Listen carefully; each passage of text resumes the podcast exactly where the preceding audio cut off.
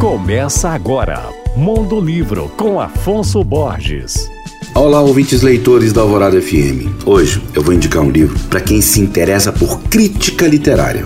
Estou falando do livro Mudança de Plano Ensaios da Literatura Brasileira, de Gilberto Araújo, publicado recentemente pela Sete Letras. Esta obra é uma coleção de textos publicados em revistas acadêmicas que analisam com originalidade e profundidade a obra de autores do século XIX e século XX. Dividido em três partes, que seguem uma ordem cronológica, o livro lança luz sobre autores pouco conhecidos e ainda traz novas perspectivas sobre obras e escritores já consagrados. O autor do livro, Gilberto Araújo, é professor universitário e doutor em literatura brasileira. Ele tem outros títulos publicados, como Melhores Crônicas de Humberto de Campos e Literatura Brasileira Pontos de Fuga.